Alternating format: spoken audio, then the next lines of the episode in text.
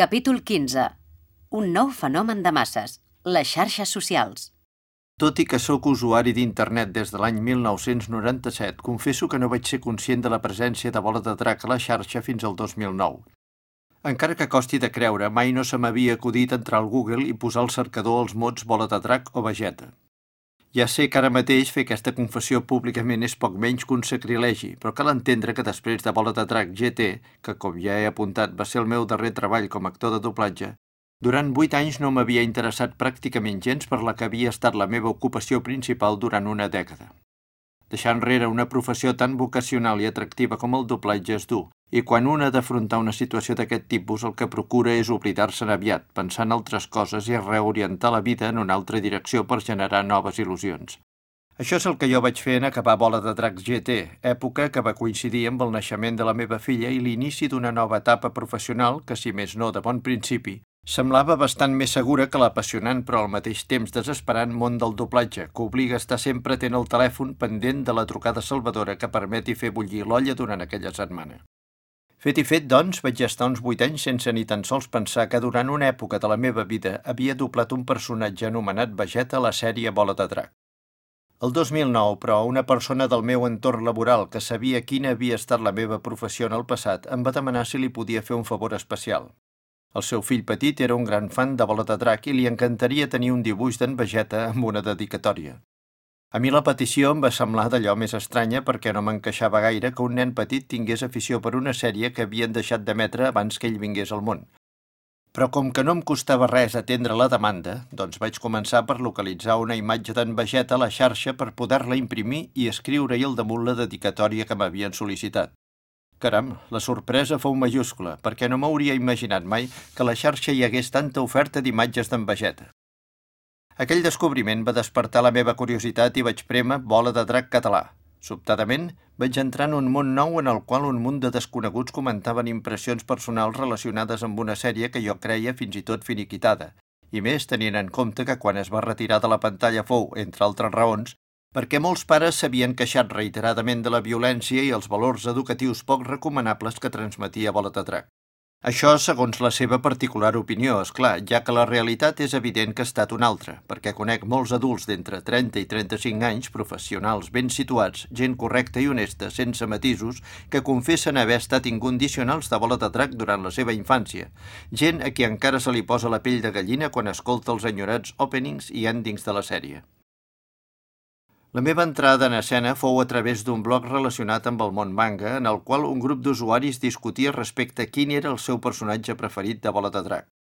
La majoria, lògicament, era defensora d'en Goku. No en va es tracta d'un heroi que, més, és el protagonista principal de la història.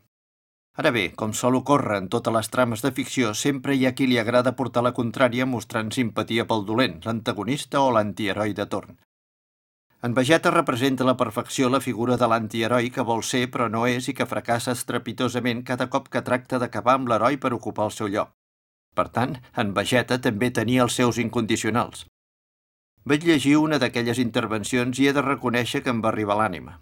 Era una noia que defensava capa i espasa en Vegeta argumentant que en el fons el seu personatge preferit no era dolent, sinó simplement orgullós. No em vaig poder estar d'escriure-li un post. Estic d'acord amb tu, companya, li vaig etzibar. Tu diu la veu del mateix Vegeta. Òbviament, la noia no s'ho va creure. Es va pensar que li prenia el pèl i em va reptar de mostrar-li que realment era en Vegeta. Tot i que estava a punt de complir 50 anys, allò començava a resultar-me divertit, o sigui que li vaig oferir la solució perfecta. Passa'm un telèfon i en Vegeta et trucarà personalment. Dit i fet. La noia em va transmetre un número de mòbil i jo vaig trucar-li per salvar l'honor i demostrar-li que no l'havia enganyada. Sóc en Vegeta, el supercarrer més gran de tot l'univers. M'han dit que dubtes de la meva existència? Com t'hi atreveixes? Feia anys que no doblava aquell personatge, ni tan sols recordava de memòria les seves frases habituals. Vaig dir el primer que em va passar pel cap, però el timbre i el to de veu devien ser els adequats perquè la noia es va quedar completament glaçada. No sabia què dir, només reia i repetia sense parar un conjunt de renecs. Recordo que era bastant mal parlada, potser per això tenia certa afinitat amb en Vegeta, Hòstia, no pot ser, la mare que em va parir. Ha, ha, ha, ha. Aquesta fou la seva única resposta abans que jo recuperés la meva veu normal per explicar-li qui era en realitat. Més que res per no portar la broma més enllà del que resulta recomanable, ja que jo no sabia qui era ni quina edat tenia aquella persona. L'admiradora d'en Vegeta va resultar ser una fan de la sèrie de Nova Fornada, un adolescent de la comarca del Vallès sense edat suficient per haver seguit les emissions originals dels anys 90. Com tantes altres incondicionals del manga japonès, la seva vinculació amb Bola de Drac s'havia forjat a través de la xarxa, els còmics i principalment la col·lecció de DVDs originals. La seva devoció per en Vegeta era franca, total i absoluta, i poca estona després d'haver mantingut aquella proverbial conversa telefònica a la xarxa, ja hi havia un munt de comentaris relacionats amb l'afer. Ella jurava i perjurava haver parlat amb l'autèntic Vegeta, s'expressava com si hagués descobert qui sap què, mentre que altres habituals del fòrum argumentaven que segurament es tractava d'un imitador que s'havia burlat d'ella, primer per la xarxa i després per telèfon. Algú que s'estava fent un tip de riure llegint els seus posts, com quan un assegura haver contactat amb un alienígena i la gent se'n riu obertament. La noia defensava amb tanta convicció la seva posició que vaig adonar-me que no em quedava més remei que sortir en la seva defensa. Podia haver trucat per telèfon un per un a tots els incrèduls, quina feinada que m'hauria buscat, o bé penjat un vídeo a YouTube donant fe que, efectivament, un servidor era la veu de l'autèntic Vegeta i no pas un imitador o un vulgar impostor. Vaig agafar la càmera i em vaig enregistrar a mi mateix dient una de les frases mítiques d'en Vegeta, al mateix temps que recomanava als que poguessin veure aquell clip tancar els ulls, més que res per no despistar-los de bon principi amb una cara, la meva, que no tenia res a veure amb la del superguerrer més gran de tot l'univers. Aquell vídeo de pocs segons, a més de deixar amb un pam de nas als incrèduls, va assolir un èxit viral fulminant.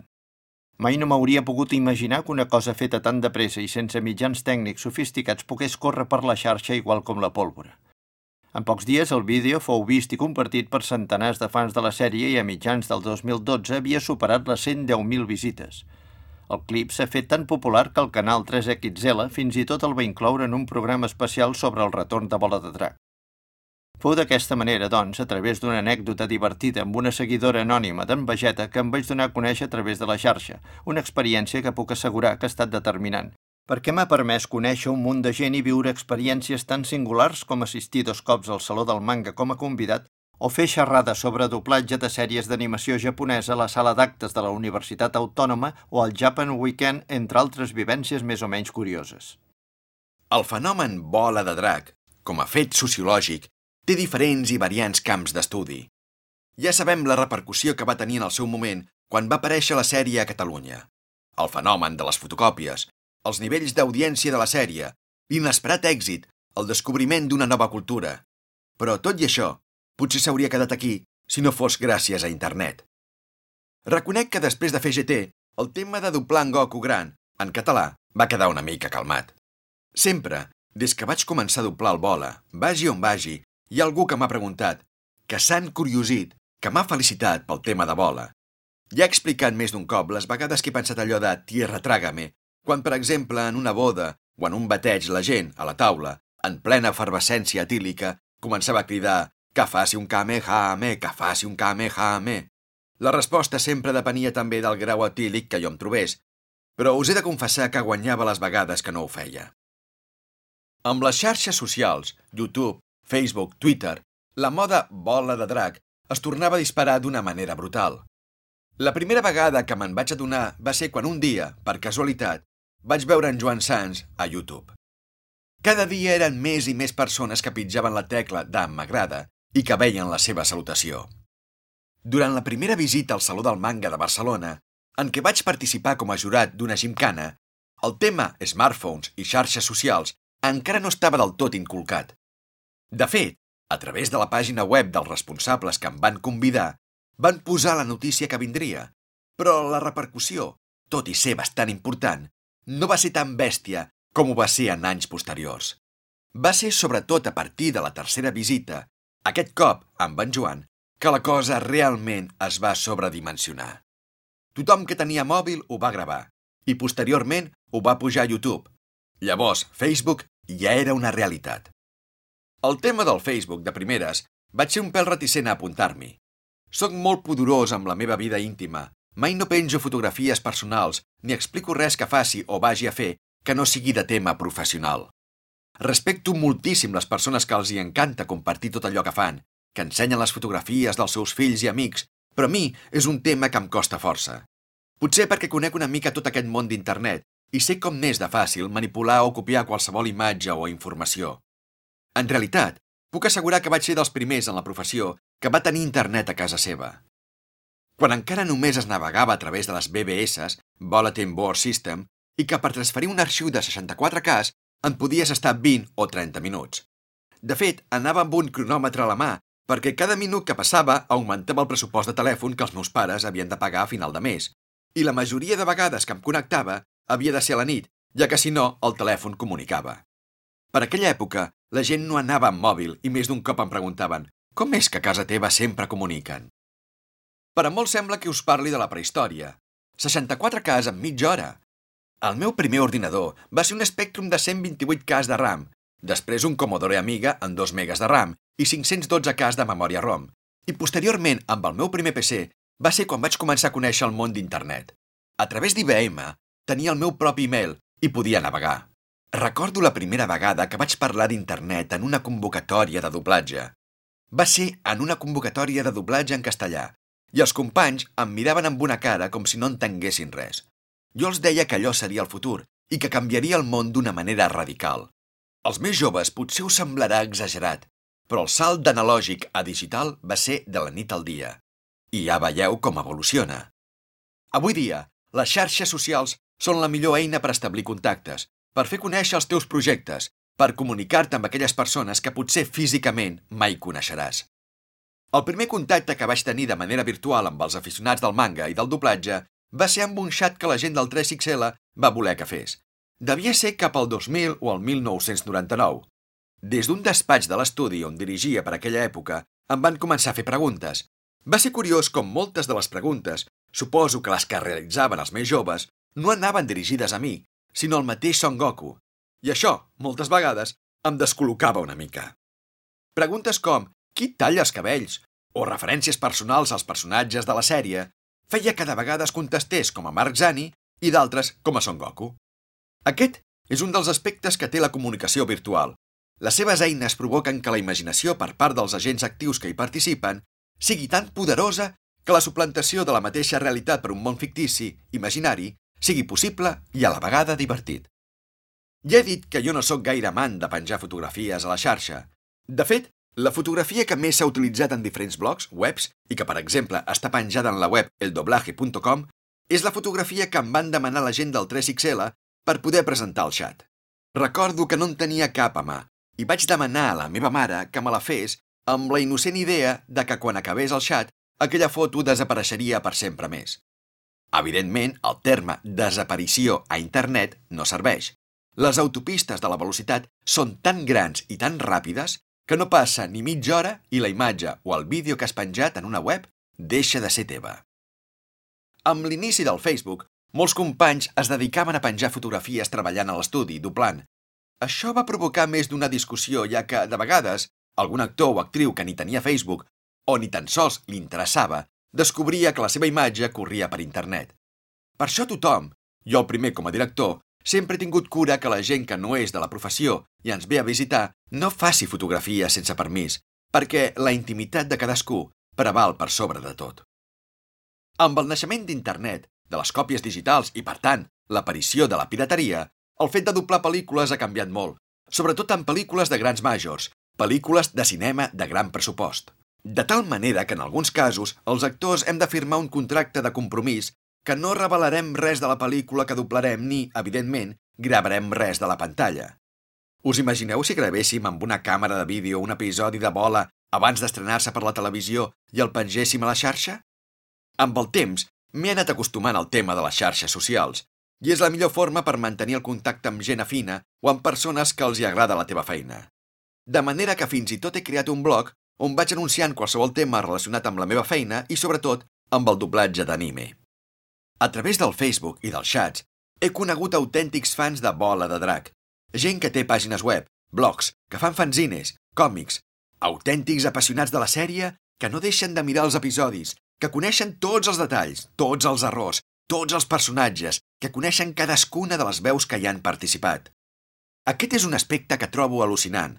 Que gent que no és del nostre entorn conegui el nom i la veu de tots nosaltres és espectacular. Fins i tot puc donar fe que saben més que hem doblat ells que no pas nosaltres mateixos. Més d'una vegada ho hem comentat entre companys. Recordo que per la sèrie One Piece, un grup de nois i noies van voler fer un llistat de tots els actors que havien participat i em van enviar la llista per e-mail perquè jo la corroborés. Hi havia personatges que jo no me'n recordava de qui ho havia doblat. He dirigit més de 450 episodis d'aquesta sèrie. Sense escoltar la referència m'és impossible recordar tothom que hi ha participat, però recordo que hi havia un personatge que deia que l'havia fet un determinat actor, al qual jo estava convençut que no era així. Tenia clar que aquell determinat actor mai havia participat en la sèrie. De sobte, el fòrum on hi havia la llista penjada va començar a bullir, que no podia ser, que jo m'equivocava. D'altres en defensaven i deien que si jo ho deia és perquè era així. Alguns altres van començar a dir que podia ser que jo estigués enfadat amb aquell actor i no volia reconèixer que hi havia participat. Tot el contrari, ni tenia ni tinc res contra aquell company. Alguns juraven i perjuraven que la veu d'aquell personatge era la veu de l'actor que jo negava. Finalment, vistos els resultats, vaig haver de baixar-me l'episodi de la xarxa, buscar la seqüència en què sortia el personatge i escoltar-lo amb atenció. Efectivament, els punyeteros tenien raó. Jo m'havia equivocat. Era la veu que deien. Vaig haver de demanar disculpes i felicitar-los per la seva oïda. Des de llavors, me'n cuido molt de dir una resposta si no n'estic plenament convençut.